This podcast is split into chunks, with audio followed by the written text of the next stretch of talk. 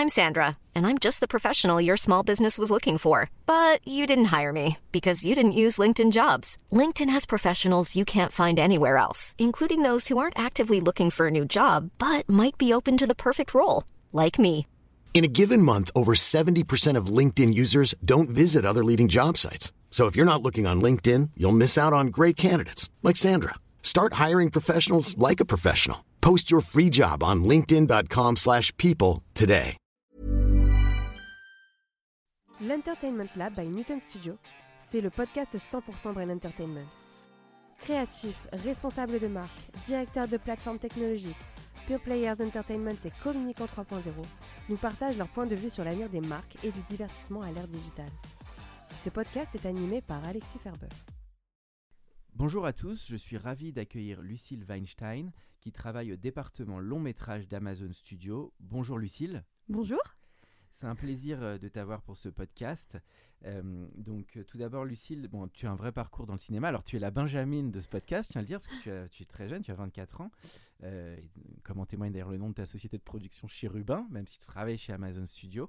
Tout d'abord, en quelques mots, tu peux nous parler de ton parcours déjà euh, assez ciblé, déjà dans l'univers euh, cinéma. Euh, oui, avec plaisir. Merci Alexis de l'invitation. Donc, je m'appelle Lucille Weinstein. Effectivement, j'ai 24 ans. Je travaille dans le cinéma depuis 5 ans, je dirais. Donc, oui, effectivement, je suis ravie d'être la Benjamine. Même si je sais pas si c'est.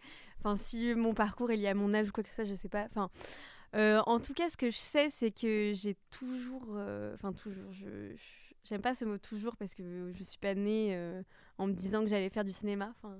J'étais pas euh, Spielberg euh, dans Fablemans à, à filmer à 8 ans. Enfin, je sais plus à quel âge il commence, mais euh, mais Plutôt encore, je pense. hein. ouais, je sais plus, c'est à 6 ans, non? Ouais, Je- À mon avis, à 4-5, il commençait à, à regarder de la caméra, le Steven. Ouais. hein, mais voilà. on- Mais, euh, mais c'est marrant parce que je me suis fait la réflexion quand j'ai vu le film en salle. Enfin, ça qui commence. il commence très très jeune, mais effectivement, moi, c'est quelque chose qui m'a toujours euh, euh, intéressée, enfin, euh, du plus Jeune âge. jeune âge, ou du moins du moment où, où- où j'en ai des souvenirs, quoi. Enfin, j'ai des souvenirs de films. Ah, que- c'est intéressant que tu parles de ça. Ton premier souvenir quand tu étais allé au cinéma ou un film que tu as vu en, en- à la télé? Euh, au cinéma, je me souviens de Nemo qui m'avait beaucoup marqué. Euh, je me souviens de la foule devant euh, la salle pour aller le voir. J'ai vu avec mes parents et ma sœur. Euh, mais c'est vrai que j'avais pas, euh, j'ai pas grandi avec euh, une cinéphilie qui était celle de la salle, mais qui était vraiment celle de la télé pour le coup.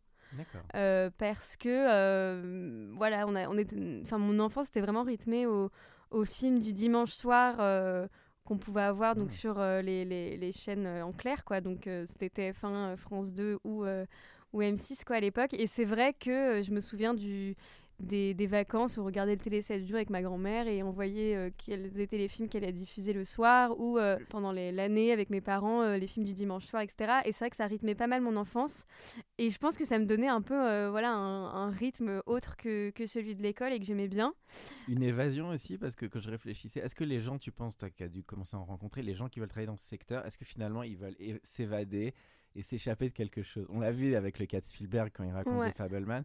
Tu crois qu'elle a envie d'un rêve et de s'échapper un peu de la réalité? Bah, honnêtement, je pense qu'il y a un peu de tout. Enfin, très sincèrement, je pense que la, la cinéphilie, ou du moins l'envie de faire du cinéma, elle est, elle est très personnelle. Euh, c'est quelque chose de très singulier et, et- et chaque individu, en fait, a sa vision Mhm. et, et- Sa motivation et sa motivation et effectivement son, euh, son, sa- sa- ses raisons. quoi. C'est vrai que moi, je pense que étant enfant, c'est vrai que voilà, on a, enfin, no- notre vie est un peu rythmée au rythme, enfin, à, à l'école, à des choses très très basiques, très primaires. Et effectivement, je pense que ça me donnait quelque chose de plus euh, personnel, de, de quelque chose de singulier et qui, qui, m'éloignait de, de, de, de mon environnement. Donc c'est vrai que je me grandi à Paris ou en Ouais. région parisienne j'ai grandi à Paris, ouais. Euh, je me souviens de la première fois que j'ai vu Titanic. Euh, C'était sur TF1, pareil, hein, j'avais vu euh, que le film passait, j'étais en CE2, donc j'avais 8 ans quoi. Et, euh, et voilà, mes parents nous avaient dit ok avec ma soeur pour le regard, donc je l'avais vu en famille et c'est vrai que je m'en souviendrai toute ma vie quoi. Enfin, je l'ai vu je pense une dizaine de fois depuis. Tu l'as pas vu au cinéma finalement Non, et je voulais retourner là très récemment quand il est sorti, mais je, je, en fait, je l'avais vu. et J'essaie de, je, je sais, je regarde à peu près une fois par an, et en fait, je l'ai vu au mois de décembre, donc quand il est ressorti là, début février en salle, je venais de le voir, et donc j'avais pas l'envie de le revoir à un mois d'intervalle. en salle, je rappelais, il pleuvait avec le Grand Rex et tout. Mm. J'avais découvert le film et que j'avais adoré comme beaucoup. euh, et surtout, moi, j'avais adoré aussi les autres films de Cameron avant Mm. euh, et les, Terminator, Ouais, les T2. Abyss, ouais. T'avais aimé tous ces films d'avant ou pas? Alors moi, je suis pas. pas je- trop, c'est plus masculin, on va dire. Ouais, moi j'avais vu euh, Abyss, il me semble, ouais. Abyss, ouais, avec Sigourney Weaver. Ouais, euh, exactement. notamment. Ouais. Et, euh, et c'est vrai que moi, j'ai pas une cinéphilie très américaine, très gros film, pas etc. dans du Stallone, du Schwarzy, du. Non, mais Ça serait surprenant. que Non, mais non, mais ça, pourrait pas tout à fait. Franchement, ça pourrait complètement. Je, j'en- sais rien. J'ai pas de. J'adore Avatar. Enfin, vraiment, j'ai adoré là. euh, Le dernier, oui. Ouais, moi j'ai Qui adoré. était marquant quand même, hein, Ouais. qui était duré longtemps en plus, de Ouais, tenir en haleine les gens. Franchement, moi j'étais dedans de A à Z.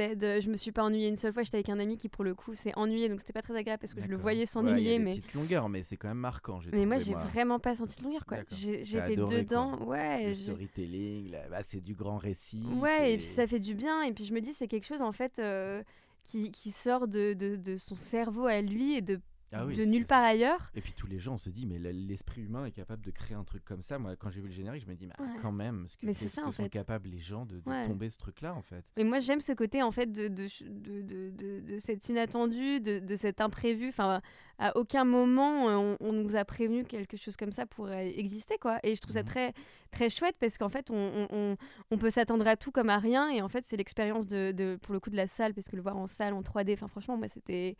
euh, j'ai- été vraiment euh, comblée de A à Z, quoi. Il, il me reste en tête, enfin, j'ai adoré. Je me souviens effectivement aussi de la fois où je l'ai vu en salle, quand il est, le premier quand il est sorti. Mhm. Euh, je l'avais vu à Nice parce que ma famille est de Nice et euh, je l'avais vu à Nice au cinéma euh, du Mhm. centre-ville, je sais plus comment il s'appelle. Euh, et pareil, je m'en souviens complètement. Enfin, j'étais, euh, Super. j'étais euh, hyper Marquée. marquée, quoi. Donc moi, je pense que ma cinéphilie, elle, est, elle, elle vient en fait vraiment de, de celle de la télévision, euh, des, des films qui passaient à la une télévision. fan des bronzés ou pas qui, qui, y a toujours celui qui fait 10 millions d'entrées Ouais, euh, de, euh, de spectateurs? J'aimais bien les bronzés, c'est vrai que ça m'a Kandinsky, hein, surtout, qui est le, le film Ouais. culte des Français, j'ai envie de dire. Ouais, ouais, ouais, je pense que je l'ai vu deux fois. euh, Mais On salue Patrice Lecomte d'ailleurs, qui a été un des premiers invités du podcast. Génial. j'apprécie beaucoup. Et voilà, donc, c'est vrai que j'aimais bien les bronzés. Mais moi, j'ai aussi grandi pas mal avec ma grand-mère, qui a une cinéphilie un peu particulière, encore une fois, qui était celle de la télé, et qui, pour le coup, nous a montré beaucoup les Louis de Funès. Donc, je Mhm. pense que le. les Mon... Fantomas notamment, moi, qui m'avait marqué enfant. euh, Ouais, moi aussi. et, euh, et voilà. Et moi, c'était les aventures de Jack Burton qui m'avaient marqué. J'étais allé avec mon père au cinéma et j'étais assez jeune.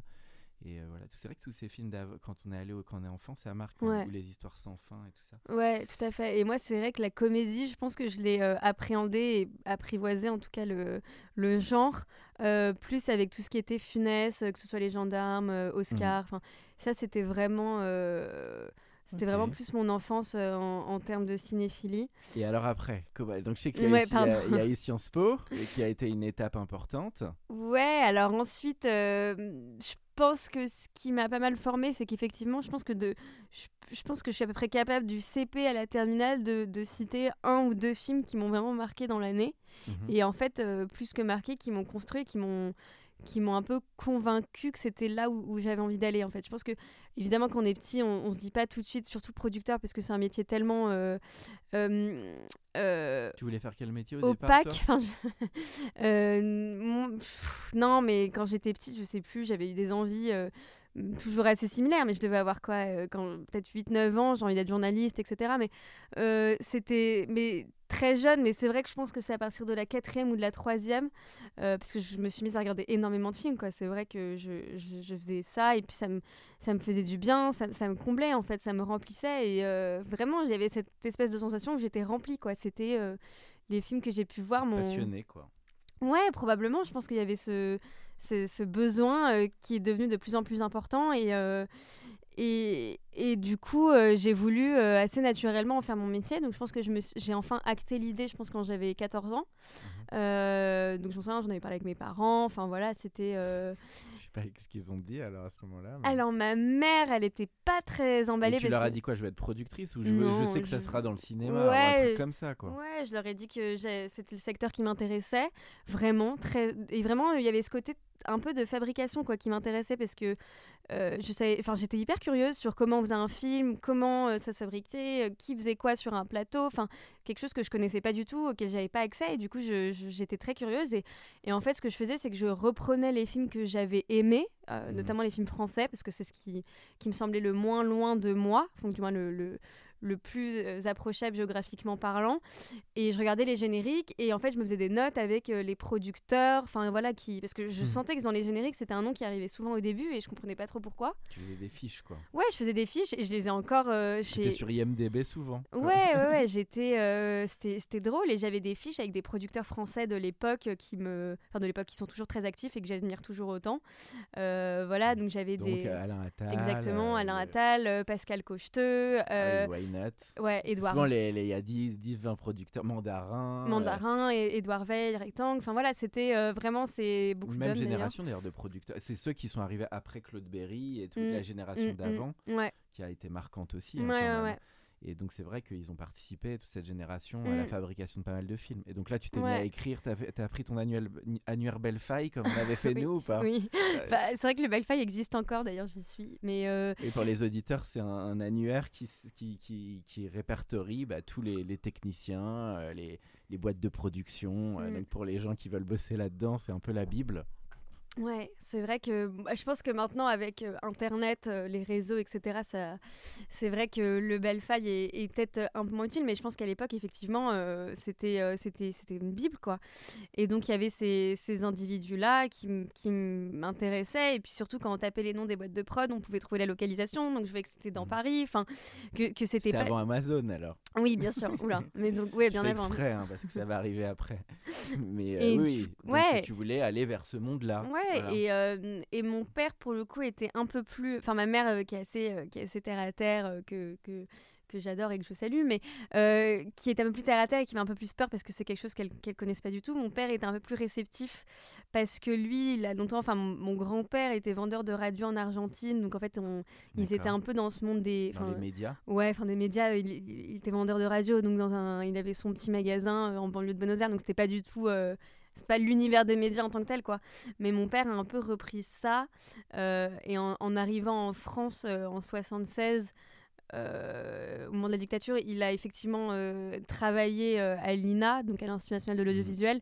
Donc il, il était, enfin lui, il était vraiment dans le documentaire, mais du coup, c'est vrai que ça lui parlait un peu plus mes envies, et il a été assez agré- assez suiveur. ouais, c'était un vrai soutien. Il m'a dit que s'il pouvait m'aider d'une manière ou d'une autre, il le ferait. Bon, c'était pas évident parce que c'était un petit milieu. Et voilà, moi, je lui, je lui ai sorti ma liste avec les noms en fait que j'avais notés dessus, donc de producteurs de Mhm. réal. Il, il, il connaissait personne. Enfin, et connaissais pas Spielberg? Non mais Mais toujours, ah, je sais plus, c'était la- la blague des acteurs, je crois, sur les tournages. Euh, Comment tu peux toucher Steven Spielberg? Non, mais j'en j'en rêve pas. Non mais et c'est vrai que du coup, je, je m'en souviens. J'étais en troisième, j'avais sorti ma liste avec les producteurs et les gens avec qui j'aimerais travailler. Ils connaissaient personne, mais ils me disaient mais c'est pas grave, on va y arriver. Enfin, euh, tu vas y Ah ouais, arriver. soutenait, C'était vraiment l'aventure, comment t'aider à rentrer Oh, là-dedans. Ouais, il était hyper, euh, hyper. euh, euh, Enfin, c'était un vrai soutien et c'est toujours un, un- un soutien euh, de, de tous les jours, quoi. Donc, euh, donc c'était, c'était très chouette. Il m'envoyait des articles sur euh, les gens ou quand il y avait des films en salle, il m'emmenait voir. Je m'en souviens du. Du moment où il m'a emmené voir un prophète parce que euh, il savait qu'il y avait Pascal Cocheteux sur ma liste et que euh, du coup c'était son nouveau film, On salue que Pascal. hein. et que voilà enfin donc il y, a- y des choses vraiment où, où ça m'a aidé mais même ma mère hein, franchement ma mère elle m'a montré des films euh, je me souviens de Philadelphia euh, Ah oui, ça c'est un film marquant avec ouais. Tom Hanks euh, et un Ouais. film de Jonathan Demme. ouais qui, qui m'a beaucoup marqué Plus que Forrest Gump, t'as été plus Ah, marqué. pff, euh, oui. mais mais Oui. c'est deux, deux mondes opposés quoi pour moi. Forrest Gump je l'ai revu en plus il les y a un deux mois quand même. Ou tu préfères Philadelphia, t'as plus marqué. Philadelphia m'a marqué, m'a touché, m'a fait grandir et, et c'est un film qui est très important pour moi. Forrest Gump, j'ai aimé en tant que spectatrice, mais je dirais pas que dans, mon- dans, mon- dans, dans ce que je suis. L'autre a plus de, oui, a plus de sens euh, sur côté société peut-être. Enfin, en tout cas. Ouais, bon, j'adore les deux. Moi, je, je suis un Ouais. grand fan de Forrest Gump aussi que Mm. je défends quand même. Oui, sur non, le doublé mais- de Tom Hanks euh, en 93 et 94. ouais, c'est génial ça. et donc, alors, Lucille, donc tu, donc tu as cette envie et puis donc ensuite tu te diriges plutôt sur des études de littérature et donc là, je crois que tu commences aussi à créer, une des, tu commences à aller sur des projets, des prods. euh, Ouais, alors en fait, euh, donc j'ai eu la chance, enfin j'avais la chance plutôt d'être assez scolaire euh, et de beaucoup aimer l'école. Donc j'adorais, enfin en fait, euh, il y avait quelque chose de très ludique. J'aime beaucoup apprendre et de manière générale, c'est toujours quelque chose qui me, Mhm. qui, me- qui, me, qui me rythme au quotidien. Enfin, j'essaye en tout cas. Et du coup, j'adorais l'école, j'adorais apprendre. Enfin, je- que ce qui m'intéressait, quoi. Donc, euh, ce qui était euh, la philo, le français, l'histoire géo, quoi. C'était littéraire plutôt. Ouais, ouais. Et puis je trouve qu'en fait, c'était surtout des, des, des matières, des, des domaines qui n'étaient pas si éloignés que ça du cinéma, quoi. T'écrivais ou pas? Est-ce que tu avais un côté j'écris des nouvelles, des romans Parce Non. que l'écriture, elle est quand Ouais. même assez au cœur de, de- la cinématographie. À l'époque, non. quand- Enfin, si, évidemment, j'écrivais pour l'école et j'adorais ça, mais je, je, je passais pas mon temps à écrire de mon côté. Non, j'étais vraiment euh, plus dans les films, dans la musique et, et le côté scolaire, en fait, qui me. Je pense que le fait d'avoir un encadrement pour écrire, effectivement, c'était quelque chose qui me plaisait beaucoup, quoi. Et, et dans lequel euh, je m'épanouissais. Et euh, c'est vrai que quand en, en cours d'histoire, je m'en souviens, je- j'essayais de relier chaque. chaque euh, euh, chaque euh, chapitre euh, que je pouvais avoir dans l'année avec mes professeurs, avec des films que je pouvais mettre en commun, quoi. Donc, et ça, c'est quelque chose qui m'a beaucoup fait voir de films, qui m'a beaucoup appris. Enfin voilà, je me souviens de, de Persepolis, quoi, par exemple, qui, enfin, qui m'a profondément marqué et auquel je- je reviens très souvent. Euh, Mhm. de manière générale ou quand j'ai besoin de revoir les films euh, qui m'ont marqué enfin j'ai des je tiens des Marjane listes Satrapi, c'est Ouais, ça, exactement. réalisatrice ouais tout à fait et, euh, et voilà, et donc j'ai eu la chance d'être très scolaire et d'avoir pu entrer à Sciences Po. Mhm. Donc euh, c'était plutôt chouette parce que euh, à l'époque ça me convenait totalement parce que je sais qu'en fait euh, le cinéma c'était c'était pas évident enfin je savais pas trop comment l'appréhender Euh, j'avais vu qu'il y avait une prépa pour la Fémis à Nantes mais j'avais pas non plus envie de faire de prépa et enfin Mhm. j'étais pas dans cette cette veine là et je trouve que Sciences Po tombait bien parce que je pouvais continuer en fait à écrire il y avait de la philo de l'histoire du- de la littérature etc donc ça, ça me parlait et, et j'ai donc choisi le campus euro-américain de Sciences Po donc en fait qui est à Mhm. Reims euh, qui dépend de Sciences Po Paris et qui est en fait une, euh, un, un campus euh, où, euh, anglo-saxon où, où tous les cours sont en anglais et en fait les profs notamment de Sciences Po Paris viennent à Reims parce que c'est Ok. 40 minutes de train. C'est là où tu as étudié avec Aus- à Austin Ouais, c'est grâce- de- ouais, de ce exactement. cursus. Ouais, tout à fait. Et du coup, j'ai passé deux ans à Reims, euh, que j'ai beaucoup aimé. C'était euh, c'était très chouette intellectuellement. J'étais assez, euh, j'étais assez épanouie. Et puis tout était en anglais. Et c'est vrai que je parlais à peu près anglais, mais j'étais pas bilingue. Et je me suis retrouvée avec des gens qui l'étaient complètement. Et puis je trouve qu'il y, y a aussi ce, ce- ce- cette particularité avec les gens qui sont bilingues et pour qui en fait c'est naturel, quoi. Et en fait, ils se rendent pas compte que non, c'est peut-être 1% de la population qui a la chance de l'être et que les autres, en fait, c'est un travail euh, qui, qui doivent faire au quotidien pour essayer d'en fait d'arriver à leur niveau quoi. Donc c'est quelque chose que je m'étais mis moi à l'époque Mhm. euh, comme euh, objectif et comme euh, peut-être en angoisse aussi quoi d'essayer de moi aussi être bilingue. Donc j'ai voilà et j'ai tenté ça et, du coup pendant ce temps euh, pareil je continuais à, à regarder beaucoup de films mais ça me paraissait encore assez éloigné euh, et j'avais Mhm. cette euh, ce- T'étais pas encore dans le la, dans la La Land. T'étais pas encore dans la dans la mec. Pas Non mais ça va intéresser les auditeurs qui ont envie de bosser là-dedans. C'est ça qui est intéressant ouais, aussi à travers ton parcours, c'est que bah, les gens qui sont aujourd'hui au lycée ou collégiens qui veulent travailler là-dedans, parce que finalement euh, c'est aussi par ta motivation que tu y arrivais. Il n'y avait pas forcément euh, dans ton entourage euh, après Ouais, après, je sais que j'avais fait un premier stage, puisque mon père, justement, qui voulait m'aider, avait rencontré quelqu'un qui avait euh, un pied dans le cinéma, et du coup, il lui avait envoyé des, des messages, des lettres, enfin vraiment très sympathique pour que sa fille puisse euh, arriver à aller quelque part, en fait. Et du coup, j'avais la chance de faire un premier stage qui m'avait beaucoup appris. Donc, c'était super, mais encore une fois, moi, j'avais ce désir, et vraiment, limite prétentieux, enfin, vraiment de, de, de vouloir, en fait, découvrir ce que c'était qu'un plateau, quoi. Et, bah euh, le cœur c'est le plateau quand même. Ouais, et ça, j'étais obsédée par ça, quoi. Et j'avais pas de, j'avais pas d'entrée euh, précise, et donc euh, en trois. que Spielberg, il était comme toi. hein, Il Ouais. rôdait autour d'Universal et il faisait tout pour rentrer. hein, donc Mais il y en a euh, beaucoup hein, qui commencent. euh, euh, moi, je pense euh, à de nombreuses personnes que je connais autour de moi qui ont commencé comme. Enfin voilà, le producteur avec qui je travaille chez Amazon, qui était coursier, puis régisseur au départ. Ah oui, il y a beaucoup d'autodidactes, de exactement, gens. Mais c'est vrai que c'est à t'écouter, c'est vrai que c'est c'est marquant que le cinéma, c'est vraiment est-ce que une espèce de, de- de barrière à l'entrée qui est énorme de est-ce que je suis dedans ou est-ce que je suis pas dedans. mm, Et c'est vraiment ça que tu racontes, je trouve, c'est que Mm. c'est comment à un moment on se retrouve dedans, quoi. Euh, ça peut être un tournage, une prod. ouais. Et c'est quand même des métiers où il y a beaucoup, c'est très long. Il Ouais. Faut, il faut patienter. Parce que le fameux euh, Pascal Cocheteau, moi je l'avais rencontré, il m'avait dit une phrase assez marquante dans son cinéma. Il m'avait dit, euh, ça m'avait marqué cette phrase, tu ne gagnes pas les Jeux Olympiques quand tu es en poussin. Et ça m'a- non, mais ça m'avait beaucoup marqué parce qu'il avait parlé d'un prophète. J'avais dit comment on arrive à. C'était Ouais. une manière de dire, bah, avant d'arriver à produire quand même un prophète. Et...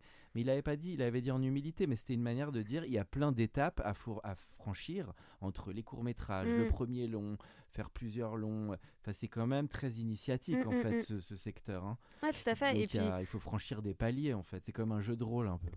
Non, non, mais c'est vrai. Et puis je pense que effectivement, moi, j'ai eu la chance euh, d'avoir été soutenue, d'avoir fait une école qui me permettait d'avoir accès à un, un réseau et aussi à un monde qui. Qui était aussi plus normal parce que tu t'es dit euh, est-ce que tu t'es dit comme moi moi j'ai fait l'ESSEC mais j'étais un passionné de cinéma les études de cinéma à New York et je m'étais dit bah, d'avoir quand même fait une grande école ou un un- une sorte de bagage ou de filet de sécurité Oui, voilà. c'est quand même pas mal quand on se lance dans ces secteurs qui on le sait sont quand même pas si simples quoi. Oui, et puis je pense qu'intellectuellement, ça m'a aussi euh, permis d'a- d'apprendre et de, de- peut-être d'être un peu moins candide. euh, sur, même si je pense que j'ai encore beaucoup de candeur en moi et c'est pas quelque chose euh, que, que je trouve négatif. hein. Je pense que ça m'aide à, à, à justement à produire des, des films ou du moins en- à, réfléchir à des, des Ah, c'est drôle que tu dises Candide, tu sais, c'était Cédric Lapiche, il avait dit, j'avais trouvé ça marquant, il avait dit qu'il voulait garder toujours cette naïveté, cette Ah oui, oui, innocence, oui. mais que c'était très dur parce que confronté à ce milieu qui, qui Mm. peut être assez violent, c'était pas toujours simple de garder cette fraîcheur. Et je pense que ça, c'est une difficulté pour beaucoup de passionnés de Ouais. ce secteur, c'est que tu as l'amour des films, un peu comme tu as dit, en plus qui est souvent lié à l'enfance et tout. Mm. Mais à un moment, euh, c'est des batailles pour monter les projets. Et c'est pas non plus un, un- comme Ouais. dans 10% un milieu d'enfants de cœur. Donc c'est donc il faut c'est un peu la confrontation des Mm. deux qui est, qui est pas toujours simple. Mais moi, je pense que c'est très important en fait d'avoir ce- cette candeur là parce que du coup, j'ai le sentiment que ça nous. En fait, c'est e- e- être candide. Pour moi, c'est aussi croire euh, en un monde un peu idéal. Et en fait, Ah oui, le principe d'un idéal, c'est aussi quelque chose vers lequel on tend plus que quelque chose euh, qu'on qu'on saisit euh, véritablement. Et en fait, et je pense que le fait de Mm. tendre toujours vers quelque chose. Euh, même si on n'y accède pas vraiment, au moins ça, ça nous permet d'aller le plus loin possible. Et du coup, je pense que c'est pour ça que c'est quelque chose que j'ai envie de garder en moi et, et je pense, et on me le dit souvent, hein, que je suis un peu idéaliste, que je suis un peu dans mon monde, etc. Mais c'est pas quelque chose contre C'est un lequel secteur il faut l'être parce qu'il y a quand même le rêve. j'ai pas envie de lutter contre ça, quoi. Donc, Et euh, construire un film, on le sait, c'est quand même très long. Il y a le rêve qu'il faut réaliser au bout de 2-3 ans dans la production. Et s'il n'y a pas un moment, euh, cet idéal qu'on va porter à l'écran, ouais, euh, c'est quand même ça. hein. Mais c'est le réel et la, réali- la réalité et le rêve. ouais. confrontés. et J'avais lu, en plus c'était il y a pas très longtemps, j'avais j'avais lu une citation de Claude Lelouch qui disait euh, faire un film, euh, c'est beaucoup de travail, euh, mais c'est surtout un miracle. Enfin, où il y a- mais il y a toujours un, peu de miracle. oui. Et Ou en fait- alignement des planètes parce qu'il faut aussi beaucoup de chance, trouver les, beaux- les Exactement, bons ouais. partenaires. Ouais. euh, et donc et alors après, donc tu as Oui, monté pardon. ta boîte de prod. Donc, ça c'était avant. Donc en fait après je pars au Texas euh, un an à Austin. Donc c'était super. Et en fait juste avant de partir au Texas, ça c'était, je pense que c'est un des points les plus Combien de temps fondateurs. t'es resté aux US Un an. D'accord. un des points les plus fondateurs de, de ma carrière, entre guillemets, c'est que le 2-3 jours avant de partir au Texas, j'étais euh, chez Gilbert enfin, j'allais acheter des livres euh, Mhm. dans ma valise et je croise euh, Maïwen dans la rue, qui est une de Mhm. mes réalisatrices de cœur, vraiment. Enfin voilà, je... C'était après Police C'était après Police, c'était après Mon Roi, Ah c'était. ouais, Ouais, ouais, Elle en a parlé, Emma, j'avoue, notamment dans Oui, son parce que- podcast. Oui, oui, c'est drôle parce que Emma euh, Javot et, et Marie Jardini aussi, euh, qui étaient au Trésor euh, quand moi j'étais chez Shifumi, elles ont fait leur, euh, le- enfin, leur premier plateau, c'était Police. Et en fait, moi, mon premier plateau, du coup, c'était ADN. Et en fait, donc, on a un peu cette trajectoire commune par Maïwen qui est à ce côté. C'est pour ça que je la trouve, euh, je, je- je j'en suis très reconnaissante aujourd'hui. Parce que du coup, je la croise et effectivement, on- je l'aborde. Parce que j'étais chargée de livres, j'étais en vélo, parce que je suis toujours en vélo et j'ai toujours un Je panier. vois et- la scène. Ah, My Way. Ouais, vraiment, ce que c'est- vous faites. Non, t'as- alors, Exactement. Faut Ah, si, la... si, si, si, faut trouver la phrase qui fait pas j'adore ce que vous faites. Oh, bah, c'était ça, hein. franchement, j'étais une, une, une fan euh, Ça vraiment. va, elle a euh, bien réagi. Ouais, elle a été géniale et, et elle m'a deman- elle m'a elle m'a demandé un peu ce que, ce que je faisais, ce que je voulais faire. Je lui ai dit que je partais aux États-Unis, mais que. Et vraiment, euh, je crois qu'au bout de trois secondes, je lui ai dit, mais en fait, je veux voir ce que c'est qu'un plateau, quoi. Et, et j'ai un peu sorti ça, mais comme un peu un enfant, et elle m'a dit, bah écoute. euh, euh, Tu on, viens demain à sûr, on se tient au courant. euh, Ah, C'est bien, t'es au culot en tout cas. Et elle a dit oui. Elle a dit oui, elle m'a dit, euh, là, je tourne pas, mais restons en contact, et je te dirai quand je tourne. Sympa. ça. Ouais, donc après, je passe mon année au Texas, je lui écrivais régulièrement pour savoir si elle tournait, etc. Euh, à la fin de mon année au Texas, il y a aussi un événement euh, très important. Enfin, moi, en tout cas, je pense que et qui a fait un peu toute mon année au Texas, c'est que, en fait, au Texas, donc c'est la ville de Richard Linklater. Mhm. Euh, il fait son cinéma là-bas et il a son propre cinéma. Euh, et il a une Dis-moi ce qu'il avait réalisé, Richard Link. euh, Boyhood, les, Boyhood, les ah oui. Before Midnight, euh, Before Mhm. Sunset, etc. Ah oui, avec Ethan Hawke. Oui, exactement. Bah, Delpy, Ouais, tout à fait. Et, euh, et en fait, il a son cinéma, il organise souvent des festivals, des projections, etc. Et là, il organisait une projection, enfin c'est pas lui, mais il y avait un festival, bref, qui organisait une projection d'un film français qui s'appelait Les drapeaux de papier, d'un jeune réal euh, euh, qui venait de sortir, qui s'appelle Nathan Ambrosioni. Mhm. Et en fait, je vais à cette projo parce que j'allais tout le temps euh, au ciné, quoi. Enfin voilà. Et en fait, Nathan était là. Et à la fin de la projo, euh, on n'était pas de nombreux Français. Il y avait beaucoup d'Américains. Donc, euh, comme on était peu de Français, voilà, on- je suis allée le voir pour le féliciter. Et en fait, on a discuté. Et en fait, on s'est jamais quitté, quoi. Et aujourd'hui, c'est mon meilleur ami. Là, il, il sort son deuxième film en salle. euh, Ah super. ouais, Bon, bah, prochainement. t'es une- euh, t'as un bon instinct dans les, dans les lieux, euh, les, que ce soit les rues devant Gilbert Joseph ou les salles de cinéma. quoi. Mais honnêtement, je pense que que c'est un métier de rencontre, on dit. Ouais, c'est ce que j'allais dire. Pour moi, c'est que- c'est plutôt des rencontres. Et, j'ai un ami qui me dit souvent non, c'est pas des rencontres, c'est ce qu'on en fait. Oui. Tu Et connais la phrase de Paul Éluard il n'y a, pas- il n'y a pas de rencontre, il n'y a que des rendez-vous. oui, ah oui, ça- Elle est connue, celle-là.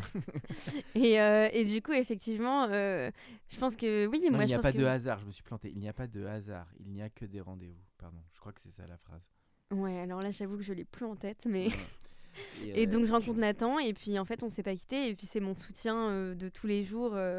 De, de- voilà Bon, de, bah. de travail et ensuite euh, je regarde un peu parce que je cherche un stage du coup euh, et sur Profil Culture donc un super site que je conseille Mhm. mais que souvent aux gens qui me demandent mais ça, ça marche trop bien quoi et sur Profil Culture je trouve un stage euh, au festival de Cannes euh, pour travailler sur les contenus L'Oréal euh, vidéo D'accord.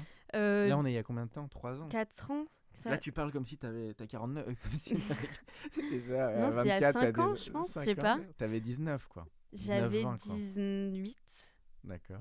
19 Ah, je sais jeune, plus. hein. franchement je sais plus. Ok, 19 ouais. Je ok. crois- honnêtement je, je sais plus du tout quand c'était. C'était avant le Covid. C'est- moi je fais souvent ça. Enfin Oui, souvent de C'était comme avant Jésus-Christ, avant le Covid. non mais c'était avant le Covid c'était avant euh, mon master à Paris quoi. Enfin c'était avant euh, ouais c'était il y a 4 Donc là, 5 tu ans. vas au Festival de Cannes pendant combien de temps à ce moment-là? Euh, je fais tout le festival pendant deux semaines.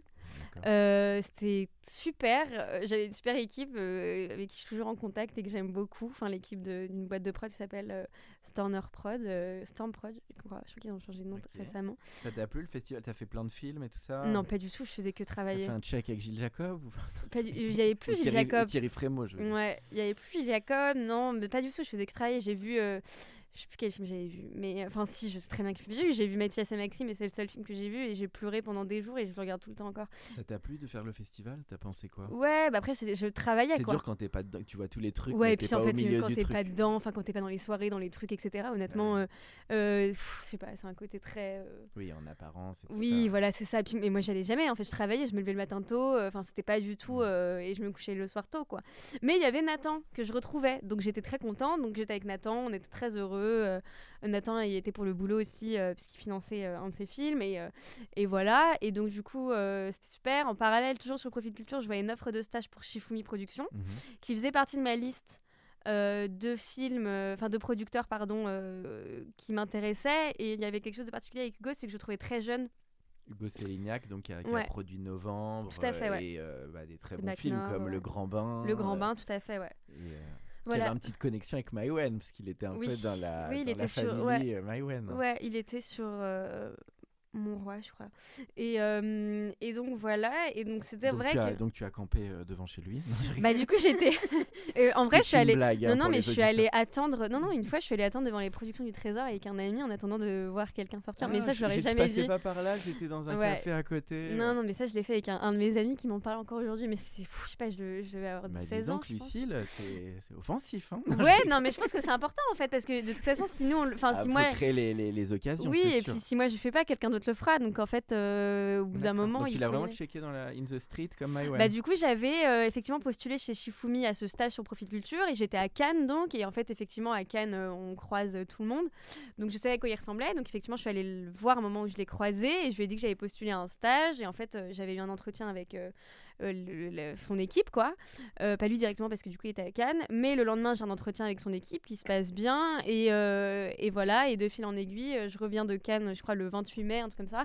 Et le 30, euh, je commence mon stage euh, chez Shifumi, quoi. Bon, bah, tuto donc pour les auditeurs. vous vous faites des bonnes fiches sur les films sur IMDb, vous trouvez de très bons producteurs et vous allez soit au Festival de Cannes, soit en bas de chez eux, soit à côté de leur bureau. Ouais. Et vous y allez, et voilà, un grand sourire et c'est parti. hein. Ouais, bah, Voilà, c'est facile en euh, fait.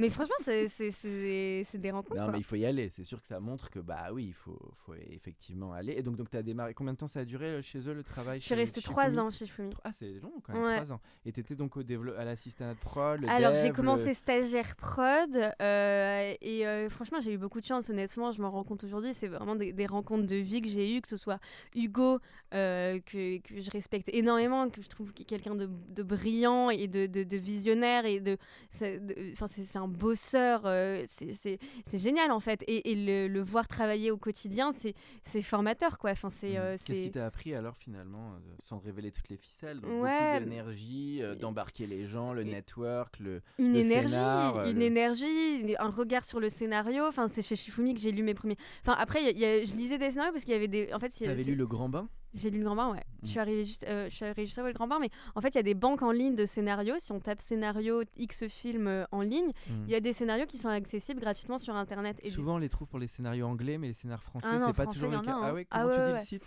Je sais plus. Moi, je tapais ça sur Google et je trouvais, mais il y avait, je crois que c'est un truc qui s'appelle la banque de scénarios. Donc tu lisais déjà pas mal de Bah, scénarios. en fait, oui, je me disais autant. En fait, je me disais c'est quand même important de savoir d'abord euh, de lire un scénario, c'est quand même la base, je trouve. Et du coup, comme moi, j'avais pas accès à des scénars en cours, je, fallait que j'en trouve des vieux quoi, de films qui m'avaient touché pour voir en fait. Pour euh, apprendre. quoi, ouais, ouais, tout comment à fait. structurer un script. T'avais lu tous les trucs genre euh, Sitfield, euh, Linda Seger, il y a quand même des grands auteurs sur le, la méthode du scénario. Ouais, j'ai- tout euh, j'ai lu euh, Tru- Truby, ouais, voilà, j'allais dire. J'ai lu qui fait Truby, ouais. masterclass. Ouais, Tu à fait. crois tout ça ou c'est un peu des recettes Bah, j'ai le bouquin chez moi, euh, je le, je le visualise là au-dessus de mon lit, je le vois très bien.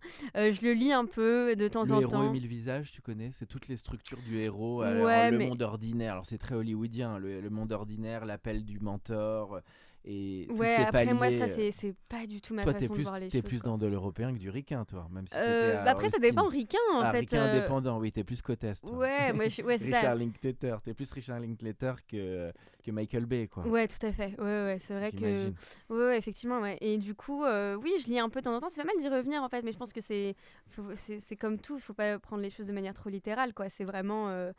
Mais donc voilà, donc j'arrive chez Shifumi euh, et je rencontre euh, donc euh, la, la chargée de prod de Shifumi qui s'appelle Solène Collard et, euh, et voilà et donc Solène me forme euh, Mhm. euh, vraiment, elle me prend sous son aile. Enfin vraiment, c'était une équipe euh, géniale. Enfin les- combien chez Shifumi à l'époque quand je suis euh arrivée, ils étaient quatre. Ah ouais, donc ça j'étais- Ouais, c'était ouais, le lancement. Ouais, ouais, ça démarrait. Et puis je suis arrivée, c'était vraiment. Enfin, moi, mes premiers mois chez Fumi de stage, c'était vraiment mon entrée dans, dans ce monde-là. J'en garde un souvenir. J'étais la hein. plus heureuse de, de la planète Terre, quoi. C'était. Bah, comme. au cœur de, de- du réacteur, là. Ouais, c'était comme le début d'une relation amoureuse, quoi. C'est vraiment, on découvre euh, quelque chose. Non, mais c'est vrai, je pense. C'est- on découvre quelque chose de nouveau. On, on... J'étais heureuse. J'étais tellement heureuse, quoi. Qu'est-ce que t'as réussi à faire des plateaux, j'imagine T'es allé sur les tournages et tout Ouais, ça alors du coup, c'est là où les. les... Oui, donc euh, voilà, avec Solène, on, on a produit un, un cours euh, euh, à ce moment-là pour Shifumi d'un jeune réalisateur qui est, qui est un de mes super amis aujourd'hui, que je salue et qui est très très talentueux, euh, qui s'appelle Tarajeh Bangalter. Et en fait, on a produit le, le- son premier cours qui était, qui était génial, enfin, c'était une super expérience.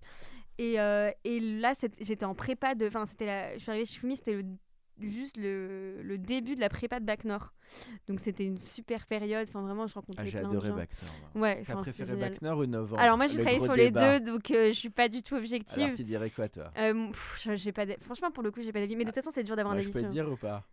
Oui bah si c'est. Parce que moi, moi, j'ai préféré Bac Nord. J'ai trouvé que le, le- le- non, j'ai beaucoup aimé les deux en vrai, mais je trouve que je sais pas, Bac Nord m'a plus tout- je suis plus rentré Mm. peut-être dans Bac Nord par l'interprétation de Gilles Lelouch particulièrement Ouais. que j'ai trouvé exceptionnel. Après du Jardin est exceptionnel dans Novembre aussi, mais je Bac Nord j'ai trouvé très fort. Ouais.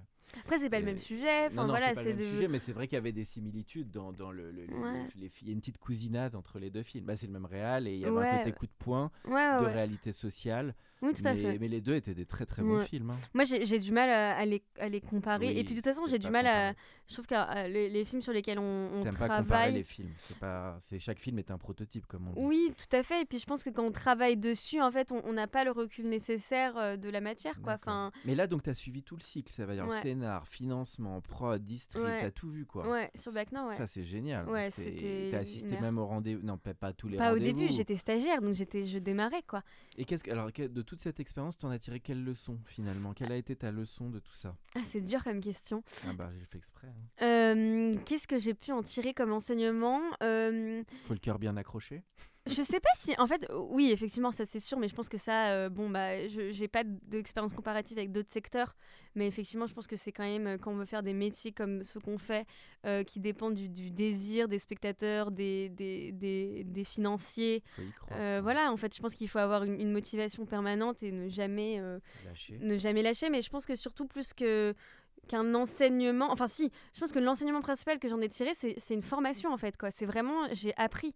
Mm. C'est un T'as appris le apprentissage. métier. J'ai appris le métier et c'est quelque chose que j'ai adoré apprendre. Quoi. Et t'as appris quoi le plus Alors? C'est sur les scripts, c'est sur le montage financier, parce que c'est vrai que la production pour les auditeurs, il y a plein de composants. Oui, tout à Il y fait. a ouais. le scénar, il y a embarquer les talents, il y a le financement, il y a, La production, il y a la, production exécutive et ouais, la fabrication. la fabrication. Finalement, ouais. c'est qu'est-ce que tu as appris le plus dans, Alors, tout, dans tout ce phasing, j'ai envie de dire? Franchement, j'ai un peu appris de tout, honnêtement. Enfin, j'ai tout vu et c'est ça qui est génial, franchement, avec les stages, avec les boîtes de T'as prod. vu les prod exé qui dissèquent Ouais, les non. devis, les dépouillements, Ah non, mais moi, mais j'adore. En fait, Ah ouais, t'as tout suivi. Quoi. tout m'intéresse, quoi. C'est ça, et c'est pour ça que je trouve, je suis, je suis contente et j'ai l'impression d'être chanceuse, surtout. Ah bah c'est une expérience exceptionnelle que tu as eue. Je te Ouais, confirme que moi, à ton âge, j'aurais adoré il y a 20 ans. euh, Mais il y a beaucoup parce que t'étais- c'est génial d'avoir suivi, euh, en plus avec un jeune producteur qui, qui est très, très méritant et qui a, eh ben, qui, qui a fabriqué. Parce que la prod, il faut dire que le- Ouais, ouais, la production, c'est quand même le métier cœur de, de- de- du, du cinéma quand même. Ouais, tout à fait. Non, non, mais honnêtement, et puis là où je trouve que je suis heureuse, c'est qu'en fait, chaque étape de, de fabrication, et, je, quand je dis fabrication, je dis pas seulement euh, la mise en production du film, du tournage, etc., mais le, dé- le moment où on reçoit, parce que quand on y repense, on parle quand même, on, on- on part d'une idée qui émerge de la tête d'une personne et qui finit sur un grand écran et qui rassemble des Mhm. individus dans une même salle. Enfin, je trouve que le, tout le parcours fou sur le parcours. Ouais, et en fait, moi, de, de- du moment où ce- on parle d'une idée X ou Y, au moment où elle sort en salle, moi, tout m'intéresse. En fait, il n'y a pas un moment où je suis moins intéressée. Après, je pense qu'il y a des endroits où je me sens plus à l'aise de, de, de- de donner de moi-même et de travailler, euh, mais tout pu rentrer parce que le cœur du métier, c'est aussi la relation entre le- la prod et la réalisation, et le réalisateur. T'as pu rentrer un peu dans des échanges parce que Ouais. Ça, c'est le nerf de la guerre. Il y a- y l'artistique qui veut aller au bout, qui est souvent le réal ou Mm. la réalisatrice. Et le producteur a un peu le tiers de confiance, il l'accompagne, mais en même temps, euh, il faut embarquer les financiers. Alors, on est en. France, donc on back souvent les réals, mais tu as suivi cette phase Ouais, aussi un et petit c'est peu ça où là, j'ai beaucoup, je suis très reconnaissante envers Hugo, c'est que Hugo, il avait ce, ce, Il t'a impliqué, quoi. Ouais, et été- puis en fait, il a, il a ce, cette, euh, ce, ce mot d'ordre, je pense, et moi, c'est quelque chose que, que je dis souvent aussi. euh, euh, là maintenant euh, dans, enfin, dans ma boîte avec euh, que je dis souvent à mon associé ou avec les personnes avec qui j'ai envie de travailler c'est qu'en fait la confiance c'est enfin c'est- c'est c'est pas moi qui le dis hein, mais c'est quelque chose qui s'acquiert avec le temps. Et, et c'est quelque chose que qu'on obtient en fait. C'est pas quelque chose d'inné quoi. Et Mhm. du coup, pour obtenir cette confiance-là, en fait, ça passe par, euh, je sais pas, de, de l'assiduité, de la rigueur. Bon, voilà, c'est quelque chose qui s'apprend, mais surtout, euh, c'est un travail de, de tous les jours qui, qui se fait. Donc tu l'as mérité, quoi. C'est un peu, à la fois, ça porte, se fait quoi. naturellement, mais aussi il y a quelque chose où on donne de soi. Et je pense que Hugo, c'est quelque chose qui m'a toujours, qui nous a toujours dit avec les personnes avec qui il travaille, c'est qu'en fait, si, si, enfin, en fait, si je vous fais confiance, vous, vous le sentirez, vous le verrez, et, et vous vous améliorerez assez naturellement, quoi. C'était assez inné. Non, bah c'est, écoute, c'est très intéressant. Et c'était super, quoi. Et donc. Euh, Alors on arrive, Lucille, un petit peu sur le milieu du podcast. J'avais une question, moi, sur le, le- le- On a fait une belle intro. Oui, je suis hein. très bavarde. ah ouais, alors là, t'as fait une sacrée intro. Je peux te dire que pour la Benjamin du podcast, c'est, c'est- c'est gentil ce que je dis, mais c'est vrai que... Oui, oui, je sais. une bonne entrée en matière. Euh, la question, c'est que je voulais te poser, c'est que bon, bah, après euh, Shifumi, tu as donc eu cette opportunité chez Amazon Studio. Ça, Ouais. ça s'est s'est passé quand cette bascule? Euh, C'était, alors en fait, euh, donc ça faisait près de trois ans que j'étais, euh, deux ans et demi que j'étais chez Shifumi. Euh, Donc, Stage puis job. ouais, puis tout à fait. Ouais, et j'avais un peu envie de, D'un autre horizon. bah, j'étais hyper, enfin, je suis toujours très très liée à Shifumi. hein. Enfin, Solène dont je vous parlais, c'est une de mes meilleures amies. Enfin voilà, c'est, je travaille avec elle sur tous mes projets que je peux faire à côté, etc. Donc, donc non, j'étais très très liée à Shifumi, mais c'est vrai que j'avais des envies et j'en parlais à Hugo et Hugo il me dit. euh, euh, faut que tu crées ta. Enfin, Hugo, il a ce truc très cool où en fait, il a cette fibre entrepreneuriale où il va pousser aussi les gens avec qui il travaille à, à justement à entreprendre. entreprendre. Et du coup, je lui dis, mais j'ai envie d'être productrice. Mais en même temps, je sentais que j'étais trop jeune, quoi. Pour... Enfin, trop jeune. Mm. J- J'avais envie. Je sais que j'étais pas prête à être productrice en soi parce que j'avais encore mille choses à apprendre, quoi. Et, euh, et du coup, j'en discutais. Et puis voilà, je sentais qu'il y avait les plateformes qui commençaient à, à vraiment s'installer. Euh, on Oui, avait. c'est logique, le conseil va bosser chez Amazon, tu vas beaucoup apprendre. Bah, le truc, c'est qu'on nous, on avait travaillé chez, chez Shifumi sur un film euh, qui s'appelle En passant pécho de, de Julien Royal. Et, euh, et du coup, j'avais- un unitaire qui Ouais. était diffusé sur Un- Amazon Studio. ouais, en unitaire. Enfin, non, sur, Amazon, sur euh, Netflix. Netflix. Euh, un, un- un film euh, voilà qui était sur euh, qui était sur Netflix et c'est vrai que j'avais gardé une super expérience des gens de Netflix que j'avais rencontrés et je, je parlais souvent avec eux j'ai trouvé très cool et tout et, et voilà et donc et donc ça a fini par le faire et donc au bout de deux ou trois mois de- d'entretien euh, j'arrive chez Amazon Euh, Tes donc, parents étaient un peu plus contents. C'est une petite blague. mes parents euh, Bon, maintenant ça va, elle ils- était dans la bohème des pro trod, ok, mais bon, là, ça va quand même. ouais Amazon, après quoi. maintenant ils sont enfin ils, ils sont euh, ils, pff, ils- me posent même plus la question Non, ils te suivent, mais bon, con- c'est- oui, oui, oui, sur le suivent. papier, c'est un petit peu plus rassurant. Oui, effectivement. Après, euh, enfin, c'est, je ne sais pas après où je serai Après, dans 5 t'étais ou dans 10 la ans, branche quoi. des bohémiens de Amazon quand même. Oui, et Enfin, puis il y a un- bohémiens, toute affection. Je veux pas me fâcher avec Amazon, c'est pour dire la branche créative d'Amazon. Oui, oui, oui, oui, tout à fait. Ouais, ouais, c'est vrai. T'es arrivé chez Amazon Studio Ouais. et, donc dans euh, la partie cinéma. Ouais, tout à fait. Après, les films sur lesquels euh, j'ai travaillé ne sont pas encore sortis. Donc, euh, je. enfin, oui, voilà, c'est difficile d'en parler voilà, puisque y a, y a- ce sont des nouveaux projets. Voilà. Ça, c'est le jeu du secteur. On peut pas toujours communiquer sur des nouveaux projets qui- euh, qui arrivent. Alors, on va peut-être plus parler. Euh, on peut quand même dire quelques mots d'une actu qui est très forte sur LOL, qui est Ah un oui, programme ouais. euh, qui, que, que voilà, que j'ai pu voir. Ouais, tout à fait. Euh, donc voilà, c'est vraiment là un programme phare qui est, c'est un grand lancement là, qui a été fait il y a combien de temps là Il y a quelques Ils l'ont lancé en deux parties. Ils ont lancé la première partie donc le vendredi 10 mars et la deuxième le 17 mars. Donc voilà, moi je suis dans le département long métrage, donc fiction. Il y, a, il y a trois départements chez Amazon. Il y a la fiction long métrage, la fiction série et euh, les flux et les documentaires. Donc euh, LOL, c'est vraiment flux, partie flux documentaire. Mhm. Donc c'est une toute autre équipe, euh, mais avec laquelle, euh, enfin voilà, on est dans le- les mêmes bureaux, donc on se voit très fréquemment, enfin tous les jours, et on, on est très, euh, enfin on est très liés. Donc c'est vrai que le lancement de LOL, c'est génial et, et on est, enfin C'est un est- sacré coup de pub qui a été réussi par Amazon de- d'embarquer euh, tous ces acteurs Ouais. du cinoche qui sont venus dans le monde du numérique. Non, mais c'est génial, ouais, franchement, moi je trouve que c'est un pari hyper réussi. Je trouve que le concept est hyper, hyper singulier et, et, et qui fonctionne super bien.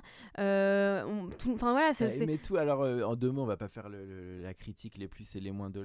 Moi, j'ai trouvé ça très fort sur le début. Déjà, le concept, et je trouve est fort. Alors, j'avais pas vu les saisons d'avant. Et j'ai trouvé bah, le casting évidemment euh, très très bien et surtout le naturel de chacun, au-delà Mm. du fait que chacun est, est connu, ça j'ai bien aimé. Après, ce, que, ce qui peut être questionnable, c'est le fait de tout laisser reposer sur les impros et peut-être, je trouve, en termes de rythme, Mm, mm. il y a peut-être un vrai sujet. Mais bon, ça, on en parlera avec peut-être les producteurs euh, Ah oui, moi, pas- euh, Bah moi du coup j'ai pas du tout travaillé sur LOL parce que euh, c'est pas mon département. oui, Euh, mais, Mais, en tout cas, tu as été marqué qu'il lance ce projet qui est Ouais, assez bah, novateur et assez euh, inédit. quoi. ouais et puis c'est très agréable de, de voir mes, mes collègues qui euh, enfin voilà qui sont heureux de leur lancement et qui réussissent et qui du succès que ça apporte etc quoi c'est vraiment euh, moi, Mm. moi, j'adore c'est aussi pour ça que je fais ce métier c'est parce qu'il y a des des, des, des moments de joie qui sont immenses quoi et ça je pense que c'est commun à la fois euh, au cinéma euh, qu'à la Oui, plateforme en côté fait c'est que ou diff, on- les, les équipes, elles suivent leur projet et Franchement, c'est- un sentiment super unique. Après, moi, j'ai hâte de le connaître. J'ai très envie de connaître ce sentiment-là. Enfin, si ça m'arrive un jour, en tout cas, je, de je- vivre un film, ça je- tu vas y arriver, je pense, avec tout ton parcours. Oui, en tout cas, moi, c'est ce dont j'ai envie. euh, de Voilà, je, je suis pas pressée. Enfin, on peut croire que je suis pressée Bon, parce que j'ai. Mais non. que tu as fait déjà à 24, je pense que tu vas. Mais j'ai- mais je- 30, tu auras le premier long, peut-être. Bah, je, je, on verra quoi, mais en tout cas, c'est. je- je- Enfin, j'ai pas de, de, de- de- d'horloge dans ma tête ou quoi que ce soit. En fait, c'est plus les choses se font. Enfin, moi, je suis très comme ça. hein, Je suis très. C'est pas du tout. Je suis pas pessimiste, mais. Mais, euh, mais euh, je pense que les choses se font comme elles doivent se faire. Tu as eu un bel enchaînement pour l'instant, en tout cas. hein. Ouais, je- Ça a eu des belles opportunités. Ça fait combien de temps que tu y es de là, là depuis un an, un an et demi? Euh, avec toi, ça va faire un an là. Un an. Ça va faire un an et j'adore. euh, Enfin, vraiment, c'est. Alors comment ce que tu je fais, quoi. compares? La question que je voulais te poser, c'est que as été, là, tu es maintenant côté diff, diffuseur, on va dire. Tu as été côté prod dans un modèle euh, forcément un peu plus artisanal. Comment tu, tu compares les, les deux côtés, en fait? Là, ça t'amène un peu plus la culture du public, des Mm. audiences, des programmes qui marchent. Comment tu, Qu'est-ce que tu apprends maintenant Ouais. qui, complète ce que tu as eu avant Bah, ce qui est intéressant, c'est qu'en fait, euh, du coup, euh, de, de ce point de vue de, de un peu plus de diffuseur, c'est vrai qu'on travaille plus avec des producteurs qu'avec des, des auteurs. Mhm. Euh, et alors que chez Shwimi, c'était vraiment euh, plus avec les Oui, auteurs directement, les talents. Et, euh, et voilà, mais même si chez Amazon, on travaille en étroite collaboration avec les talents également, hein, parce que, de toute façon, les producteurs ce- sont des talents. Là, tu es de l'autre côté, donc tu te fais pitcher souvent. Tu es, Ouais, beaucoup à la- la- l'accueil des projets. Oui, mais en fait, entre un auteur qui te pitch son film ou un producteur qui le pitch pour son auteur, en fait, si les deux sont, Mhm. sont en symbiose, normalement, il y a. Qui sont les meilleurs pitchers d'ailleurs, les prods ou les auteurs? Ouf, ça dépend. Ça dépend des projets Ça dépend et des, des, projets, personnes. de- du... C'est dur le pitch, l'art du pitch. Ouais, je sais ce que tu en penses. Ouais, ouais, c'est dur. C'est, je trouve ça très difficile Ouais, et je trouve qu'il devrait y avoir des formations là-dessus. D'ailleurs, je sais pas si c'est quelque chose d'un peu plus à l'américaine qu'à la française, mais je trouve ça pas si simple. Alors moi, je sais que ce qui m'a beaucoup aidé, parce que du coup, euh, enfin, j'ai j'ai créé ma boîte du coup en parallèle, ma boîte de prod, et, euh, et du coup pour pitcher le film, en fait, ce qui m'a aidé, et c'est c'est assez bateau, hein, mais c'est vraiment, j'essayais tout le temps de faire des, des synopsis courts. Euh, Une ligne quoi, super. bah, court. trois, en fait, je me fixais des trois lignes, quoi. Et en fait, j'essayais euh, dans C'est les. déjà long trois lignes. Ouais, mais après, c'est en fait, à l'oral, ça va vite, hein, et ça fait un pitch. Et en fait, euh, j'essayais dans ces trois lignes de rassembler toutes les informations nécessaires euh, pour parler du projet en question, quoi. Donc, Tu crois au high concept ou pas? Est-ce que c'est important? Non, Je lance le, dé- le débat, mais c'est vrai que les Américains jurent beaucoup par le high concept. Ouais, ouais. peut-être un pitch à la intouchable, par exemple. Est-ce que tu, tu penses que ça que c'est important? Ouais, je- euh, en fait, je pense qu'il y a de tout, et je pense qu'encore une fois, ça dépend de la cinéphilie de chacun. Mais ça dépend du projet. Parce ça qu'il y a dépend des du projets projet, plus mais- artistiques. euh, oui, après, effectivement, Les des... pitchs peuvent être un peu réducteurs pour des films d'auteurs euh, marquants. Tu vois, Police a pitché. euh, 'fin, Bah, le, le quotidien de la brigade de, de protection oui, des le mineurs. quotidien. Point. Oui, mais bon, tu Non, non, mais je suis d'accord, euh, hein, a en l'écoutant comme ça.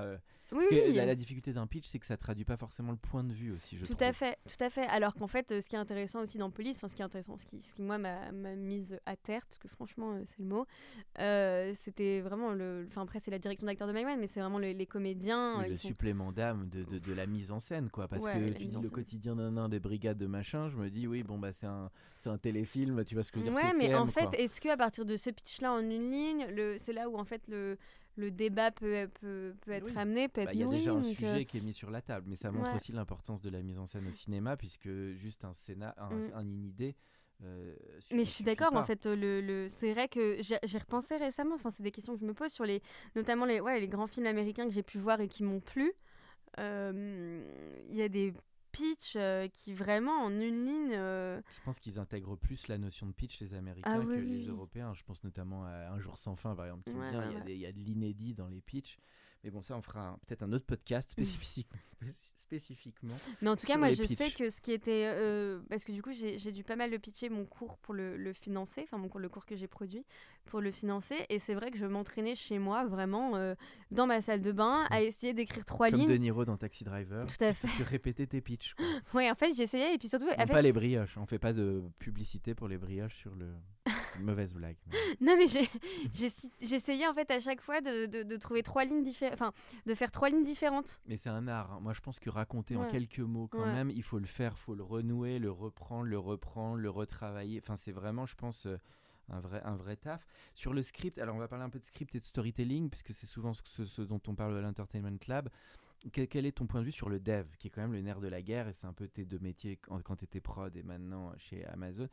Comment tu trouves euh, le travail sur le développement, qui est un truc assez colossal En France, il n'y a pas toujours les moyens pour financer l'écriture, sauf que autant qu'un script n'est pas abouti, les gens ne rentrent pas en financement. Comment tu vois cette phase, qui est tellement importante finalement, avant que, que tournent les caméras Ouais, moi je, je pense qu'il n'y a pas de, euh, enfin c'est c'est peut-être un peu bateau ce que je vais dire, mais pour moi il n'y a aucune règle quoi. Franchement, euh, c'est c'est tellement particulier. Oui, c'est organique à C'est- chaque c'est- projet. et, et encore une fois, oui, c'est ça. Chaque, chaque, pro- chaque film, chaque projet est un prototype. Et en fait, euh, une idée peut Mmh, c'est venir vrai, assez tu dis. naturel. Non, mais c'est vrai, je pense qu'une idée peut venir naturellement et on peut l'écrire facilement. Mmh. Enfin, moi, j'ai. J'ai- ce qu'avait dit Cédric Lapiche Il avait écrit en un mois euh, L'Auberge espagnole. Mais ça m'étonne pas. a- Parce qu'il il avait dit, en fait. Enfin, ça m'étonne pas. Je, je suis pas avait- étonnée de. de- Ah, Parce qu'il avait dit de tous mes films, il coulait. Je sais plus Mais oui, c'est ça, c'est et naturel, que- ouais. Et que c'est vrai qu'il y a des Ouais. scénars qui sont plus besogneux. Je sais qu'un prophète, Jacques Audiard, il avait dit qu'il avait mis 5-6 ans avec Thomas Bidegain et qu'ils y retournaient, ils y retournaient.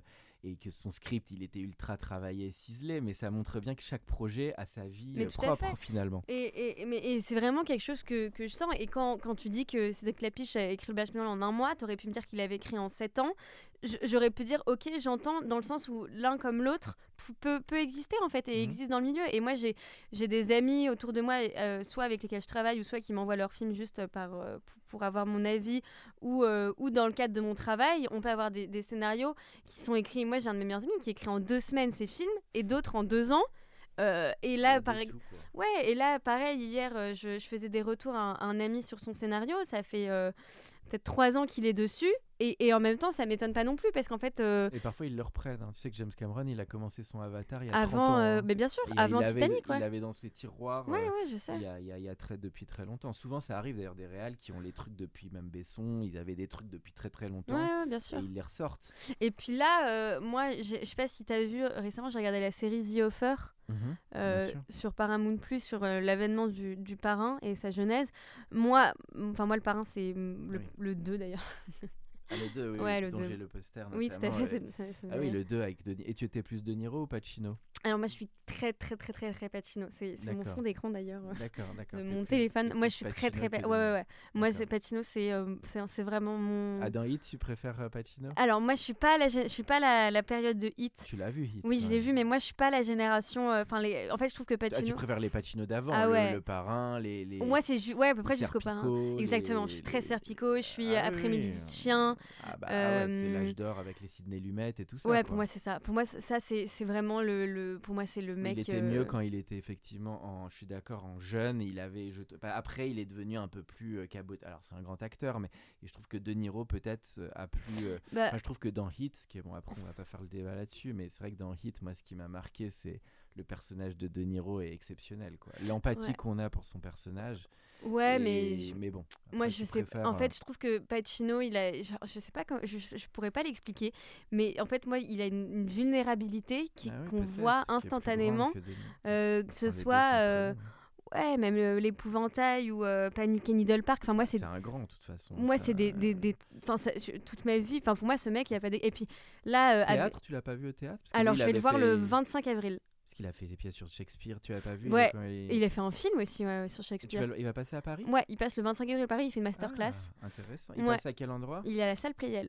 Et euh, j'ai pris des places. euh, Enfin voilà, j'y vais. euh, je suis très mal. très heureuse. Ouais, ouais, moi j'attends avec beaucoup de. Ok, donc le parrain, comme beaucoup de cinéphiles, ça t'a marqué Voilà, et pardon pour en revenir à, à The Offer, moi je trouve que c'est extraordinaire parce qu'en fait, pour moi, The Offer, c'est un apprentissage de la production. Et, et quand on me demande ce que. Enfin voilà, moi j'ai des amis qui sont pas du tout dans le milieu, Mm. ou en tout cas quand on me demande ce que c'est que la production et quelqu'un a envie d'en faire, moi pour moi, le- il y a plusieurs apprentissages, mais un des apprentissages que je donne aujourd'hui, c'est de regarder cette série, quoi. Enfin, moi, c'est un modèle de, de, d'un- de- du travail du producteur, de, de sa croyance. Et, et en fait, quand on voit l'avènement du parrain, oui, effectivement, ça a l'air très compliqué, etc. Mais le script en lui-même, tous les échanges, Mario Puzo. tout à fait, toutes les scènes, euh, toutes les séquences, euh, les premiers épisodes où on voit les échanges entre Mario Puzo et, euh, et Coppola, en fait, c'est de la discussion, c'est du ping-pong, c'est de Mhm. l'échange. Et en fait, pour moi, ça, c'est du développement, en fait. Bah, c'est comme ce que disait sur euh, bah, Billy Wilder et I.L. Diamond, c'est qu'ils se réunissaient à- à- dans les studios et pendant neuf mois, ils racontaient, ils racontaient, ils racontaient leur histoire et ils ne se mettaient à écrire qu'au bout de Mm, neuf mois mm, quand mm. ils avaient l'histoire. Parce que ça, c'était aussi ce que disait Paul Schrader, le scénariste de Taxi Driver. Il disait euh, finalement, je.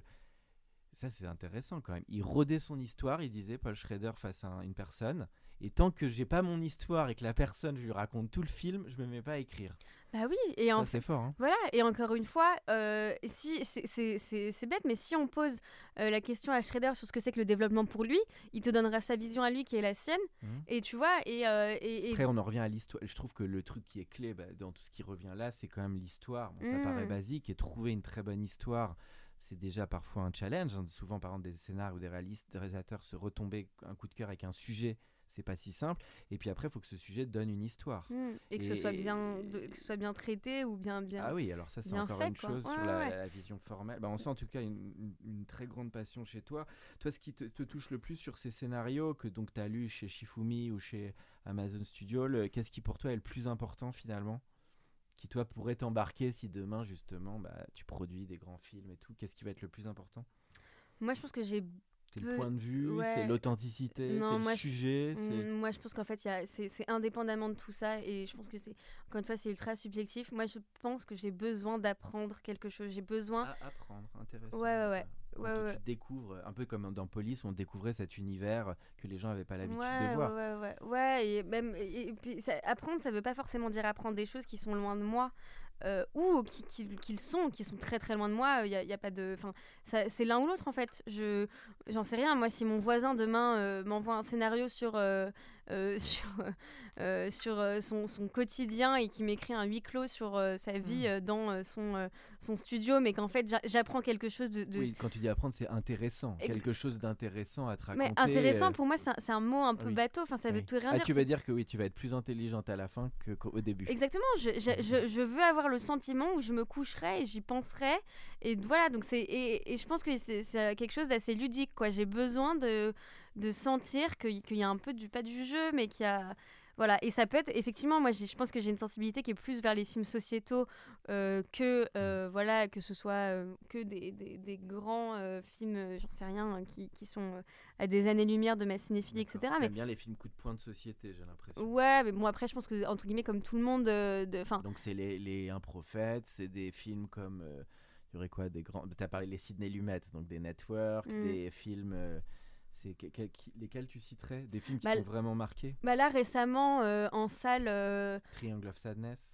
ah ouais j'ai beaucoup aimé, mais Triangle of Sadness, moi j'ai adoré, mais genre ce que j'ai aimé moi c'est vraiment la construction euh, du récit, c'est le Ah monde. oui, là, Ouais, coup, pour moi, avait c'est- C'était créatif et il y avait Ouais. une espèce d'odyssée a Exactement. Moi, c'est le montage. En fait, j'avais l'impression d'être dans la tête de de euh, Ruben Östlund, quoi. C'est vraiment je.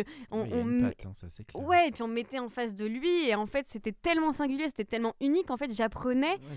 Ouais, Ça m'a ouvert vers quelque chose que je n'avais jamais vu avant, que je connaissais pas, quoi. Et T'as préféré à Parasite ou t'as aimé les deux ou- euh, Parasite, j'avais. C'était fort Parasite. Parasite c'était fort, mais pour le coup, euh, après c'est très très personnel. hein. Et, et c'est, j'ai- du mal à être sensible, quoi. Alors que le sujet est, Oui, il trouvait ça un peu froid, alors que Triangle of Sadness a peut-être Mais- un côté plus chaleureux. Il y a le couple, il y a des. il y a- ouais, y a- Parasite, il y avait un une peu plus. telle maîtrise. Très fort. Oui, quand un film est très formel, ça peut paraître froid. Ouais, Même si j'adore Kubrick, alors, je sais pas, Mm, qu'est-ce que tu mm. penses de Kubrick toi? Parce que Kubrick, moi je l'adore, mais c'est vrai que ça peut être très froid d'un point de vue les travelling. mais Ouais, c'est mais-. Ouais, mais je trouve qu'il amène quand même quelque chose. Enfin, Ah moi, bah, je. moi, j'adore, c'est mon cinéaste préféré. ouais, je comprends. Je, je connais pas assez bien sa cinéphilie, enfin pas En tout suffisamment. cas, c'est lui qui m'a marqué avec le 2001 l'Odyssée, mais je trouve Mm. que lui, à chaque film, euh, il tapait, euh, il Ouais, tapait très fort. non, non, c'est sûr. Mais, euh, mais... Mm.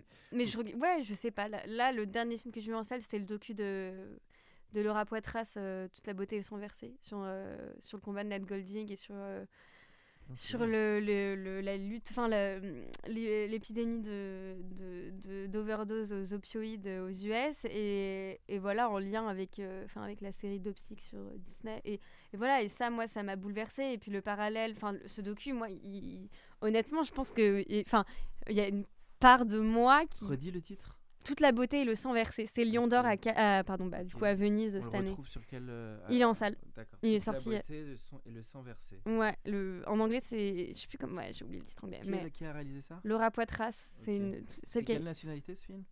Elle est américaine Laura. Poitras. Et, et redis-moi le sujet de celui-là. C'est sur la carrière de Nan Golding la photographe D'accord. Et euh, son combat euh, contre euh, l'oxytocine et la, la lutte contre les opioïdes aux US et en parallèle c'est le développement de sa carrière de, de photographe aux États-Unis. Et euh, il y a un- tout un parallèle entre les années SIDA et euh, où elle a vu tout- tout- la plupart de ses amis être décimés par l'épidémie, mais qu'en fait, son, mais, mais, enfin, mais, et plutôt parce que c'est pas en contradiction, mais son combat, elle, en fait, ça a été celui des opioïdes contre les États-Unis plus que contre euh, Mm.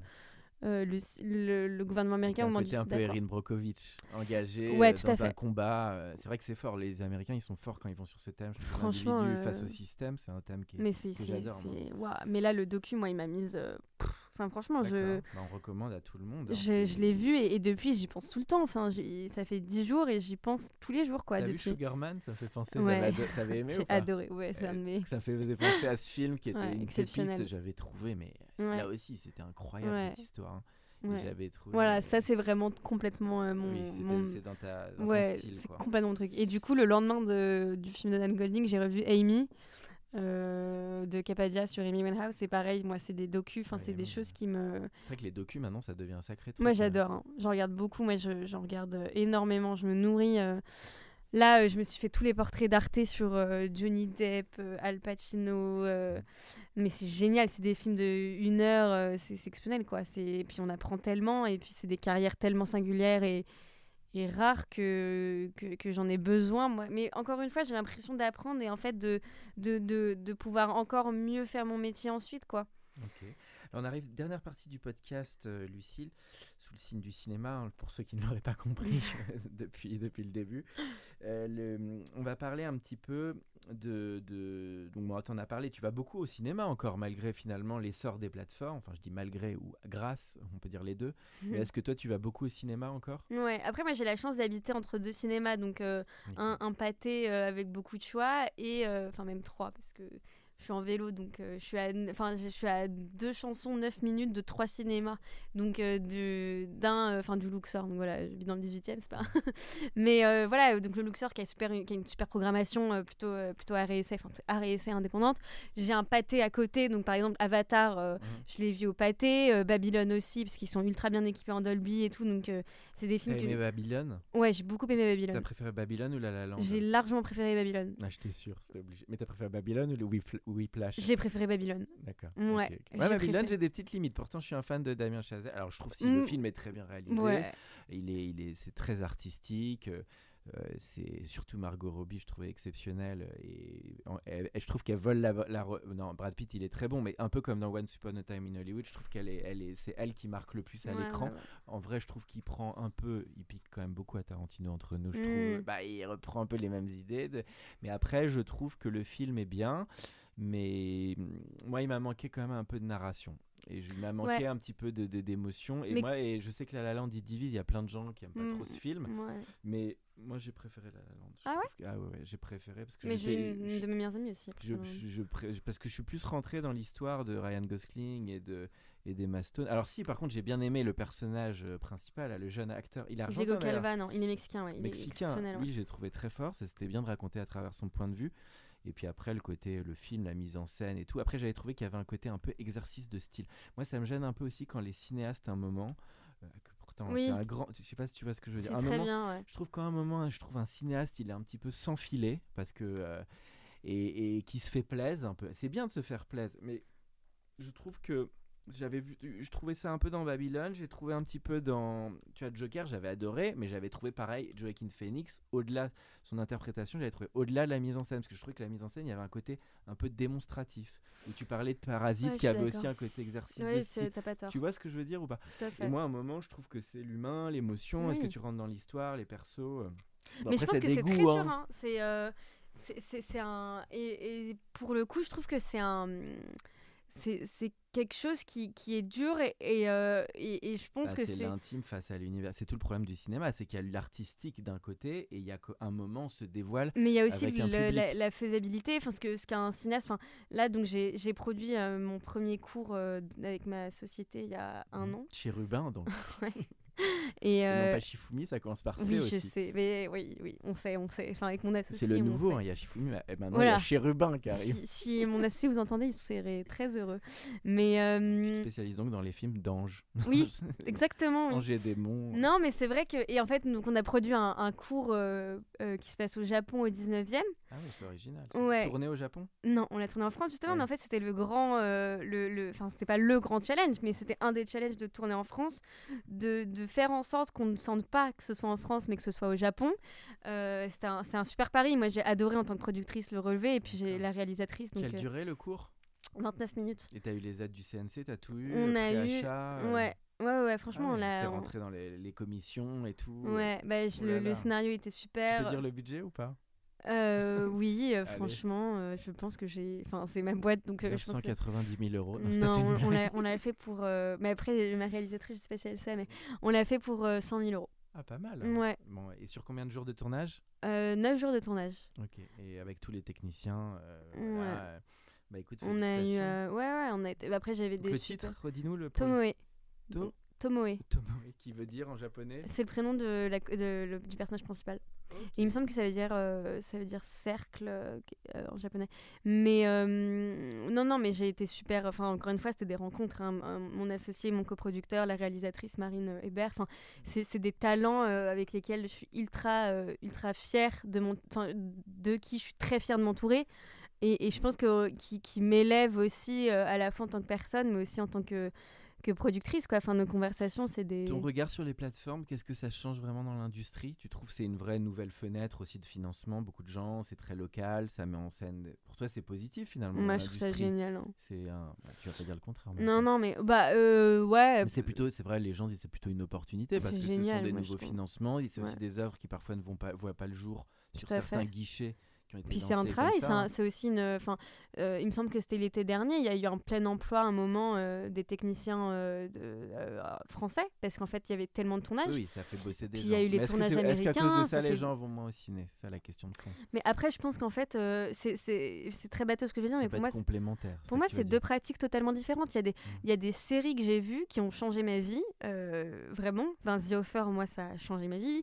Normal People aussi. Enfin, voilà, c'est des séries euh, que, que je n'aurais pas, auxquelles je n'aurais pas eu accès en salle, Mhm. enfin, différemment, je pense.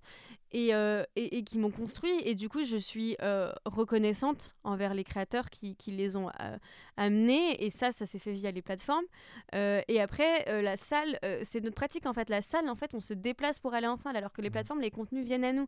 Donc en fait, c'est deux pratiques totalement Par différentes. contre, ça met en exergue, je trouve que maintenant, un peu comme tu disais au début sur Avatar, le cinéma doit être sacrément engageant et spectaculaire et fort pour faire venir. Moi, je Pour- trouve qu'il y a une promesse qui doit maintenant euh, taper euh, encore plus fort. Mais pour moi, plus, ça se joue plus au niveau de l'événementialisation en fait. Voilà, c'est ça.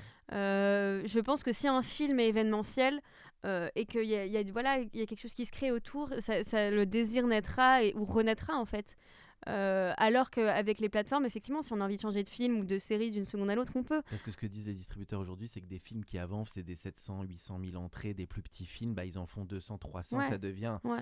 C'est sûr que tout le monde n'est pas Top Gun ou euh, Avatar à taper euh, très fort. Donc Ouais, c'est ouais, ça ouais. qui est difficile. Mais après, je suis d'accord, mais après aussi, il y a des films qui, qui, qui s'adressent peut-être à un public un peu plus confidentiel, quoi. Et Ah oui, et- c'est je l'entends. hein.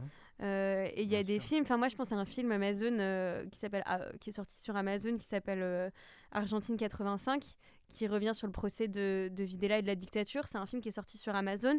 Euh, il me semble qu'il a été un peu compliqué à monter en salle. Euh, Enfin j'imagine, enfin j'en sais Argentine, comment tu dis? 85 Ok. c'est l'année du, du procès euh, des militaires. Et en fait, c'est un film que moi, euh, j'ai vu euh, sur Amazon en octobre. Et, euh, et quand je suis allée en Argentine pour, voir ma famille là, et euh, enfin Noël, enfin, pour les fêtes de fin d'année, euh, cette année, en fait, ils m'ont tous dit, euh, en fait, euh, on l'aurait jamais vu ce film s'il n'était pas sorti sur Amazon, quoi, parce que le Bah pouvoir oui. d'achat là-bas n'est pas le même. Ça permet de l'accès euh, effectivement aux œuvres aussi. Hein. Oui, qui vont pas en salle aussi facilement parce que c'est cher, que voilà, et en fait, ils Ça ont vu un... trop cher le ciné, tu penses? Il faudrait qu'il y ait un moment ils réfléchissent à des offres un peu plus malignes. Je- non, enfin, moi, moi, je vais pas franchement, rentrer là-dedans.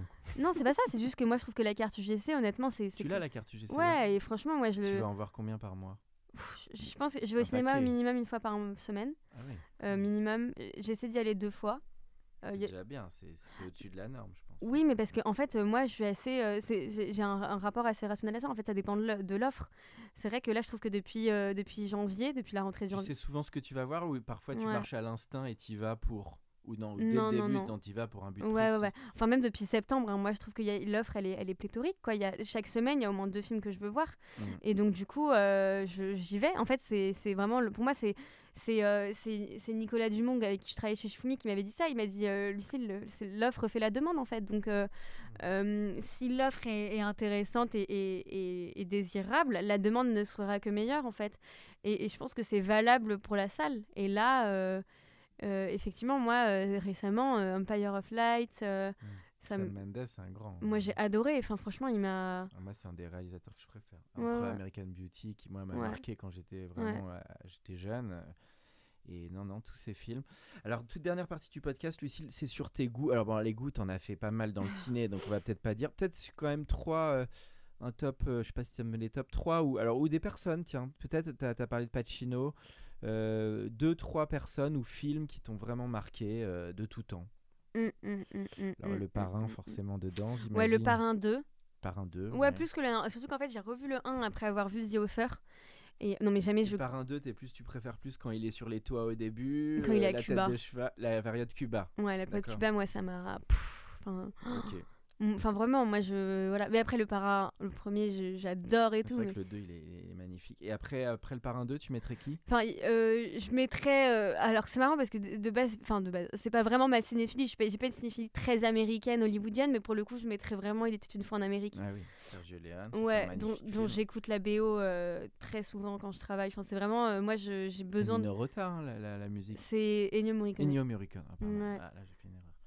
Euh, J'aime bien les deux, Nino Morricone. Ouais, moi aussi. Et mais ça, le- vraiment, et ça le m'a. troisième Le troisième, euh, qu'est-ce que je pourrais mettre euh, C'est dur. Il faudrait que je vois sur Sens Critique parce qu'il y en a peu que je. Non, mais là, c'est déjà des. Tu mets des grands. Et peut-être Philadelphia que tu as cité, de Jonathan Demme. Ouais, mais en fait, je sais pas. Y a Ah, tu une- le mettrais peut-être pas dans le top 3. Je crois que je. Non, mais j'ai honte, hein, mais moi, je, je note tous mes films sur Sens Critique. Donc, euh, j'ai. euh, D'ailleurs, c'est une petite publicité, mais, Mm. mais je trouve ça super. Mais. Euh, euh, en- euh, à qui j'ai mis 10 Je sais que j'ai mis Parrain 2, je sais que j'ai mis Toute fin en Amérique. Il me semble que Philadelphia, j'ai dû mettre 9 ou 9,5. Mais après, en fait, je déteste juger les films parce que je me dis toujours Mhm. C'est le. difficile. Non, c'est pas ça. Je me dis le jour où j'arriverai à faire une œuvre pareille, je me permettrai de juger. Mais je pense que tant qu'on fait pas, c'est pour ça que Mhm. je, les Par critiques, exemple, ça Fincher, m'énerve. là, on lui a mis le. tu trouves que c'était justifié de le récompenser? C'est un grand, lui, quand même. Oui, oui, bien sûr. Mais plus C'est quoi ton film préféré de Fincher? C'est Fight Club, Seven ou. Ouais, euh, ou- Fight Club, euh, j'avais aimé. euh, Bon, t'es pas, t'es pas à euh, 9 sur 10, j'ai J'ai vu. l'impression. Qu'est-ce que j'ai vu de Fincher récemment que j'avais pas vu? Gone vu- Girl. Ouais, peut-être. Je sais plus. J'en ai vu plein. Mais Donc, la toute dernière question, c'est évidemment, si tu as écouté le podcast, c'est le conseil que tu donnerais à un ou une jeune, donc plus jeune que toi, hein, donc entre 15-20 ans, qui Ouais. veut se lancer là-dedans, mais bon, tu as déjà donné quelques clés, mais quelques conseils qui, toi, bah, finalement, euh, euh, t'ont servi, euh, oui, t'ont servi, que tu transmettrais. Moi, je dirais euh, se faire des listes, regarder les génériques, essayer de comprendre. Franchement, sur Internet, il y a des tutos pour comprendre qui fait quoi sur un plateau, le rôle d'un producteur, regarder des interviews, surtout aujourd'hui et plus que quand j'étais jeune et encore plus qu'avant, etc. Avec Internet, on a accès à tout, toutes les interviews, tous les podcasts et tout qui existent aujourd'hui. Ouais. Je pense qu'il y a un accès où on, on peut vraiment comprendre ce que c'est beaucoup plus facilement. Euh, c'est beaucoup plus abordable et c'est approchable aussi Mhm. euh, avec Internet, avec les réseaux sociaux. Enfin, vraiment, je trouve qu'il y, a y a une matière qui est énorme et qui, est- qui- qui peut nous, tous nous nourrir. Donc, se faire des listes, euh, Mhm. regarder les génériques, comprendre qui fait quoi, regarder, lire le film français. Il me semble qu'il y a un abonnement étudiant Mhm. euh, qui peut être financé par les écoles ou du moins euh, on peut, j'imagine, négocier, voir avec eux pour avoir un abonnement et je trouve que c'est important pour voir ce qui se passe dans l'industrie. Regarder les chiffres euh, du box-office. Le box-office, il- il les chiffres de la semaine, ils sont gratuits et puis je trouve que ça donne une... une, une idée de, de- de ce que c'est que le cinéma aujourd'hui en France ou à l'international parce qu'il y a tout. Donc je sais pas sur CBO box office sur JP box office enfin voilà. Moi je sais que je regarde euh, bah, je regarde tous les jeudis pour voir les sorties mercredi et tous les lundis pour les sorties du enfin pour le premier week-end ou les week-ends. Euh, voilà continuer à aller en salle à s'intéresser à ce qui se passe regarder The Offer pour ceux qui veulent être producteurs. Euh, lire des scénarios en ligne avec les banques en ligne de scénarios les bibliothèques enfin Bon, bah écoute, Voilà. Lu- Luc- Lucille, je crois qu'en plus d'être la Benjamin du podcast, je pense qu'on a la version peut-être, euh, la top, la top version de, des 100, plus de 100 épisodes. Donc, euh, parce que le sujet était évidemment passionnant. Euh, écoute, Lucille, c'était un grand plaisir de t'avoir. Et puis, bah, merci beaucoup pour ta participation à ce podcast. merci Pour ceux qui sont encore avec nous, merci de nous avoir écoutés. Pensez à aller mettre une note au podcast dans la section notes et avis sur Apple Podcast. Cela nous ferait énormément plaisir et nous permettrait de continuer à faire grandir ce podcast consacré au Brain Entertainment. À bientôt pour un nouvel épisode. Mom deserves the best, and there's no better place to shop for Mother's Day than Whole Foods Market. They're your destination for unbeatable savings, from premium gifts to show-stopping flowers and irresistible desserts. Start by saving 33% with Prime on all body care and candles. Then get a 15-stem bunch of tulips for just $9.99 each with Prime. Round out Mom's menu with festive rosé, irresistible berry chantilly cake, and more special treats. Come celebrate Mother's Day at Whole Foods Market. Hey, it's Paige DeSorbo from Giggly Squad. High quality fashion without the price tag. Say hello to Quince. I'm snagging high-end essentials like cozy cashmere sweaters, sleek leather jackets, fine jewelry, and so much more. With Quince being 50 to 80% less than similar brands. And they partner with factories that prioritize safe, ethical, and responsible manufacturing. I love that. Luxury quality within reach. Go to quince.com slash style to get free shipping and 365 day returns on your next order. quince.com/style.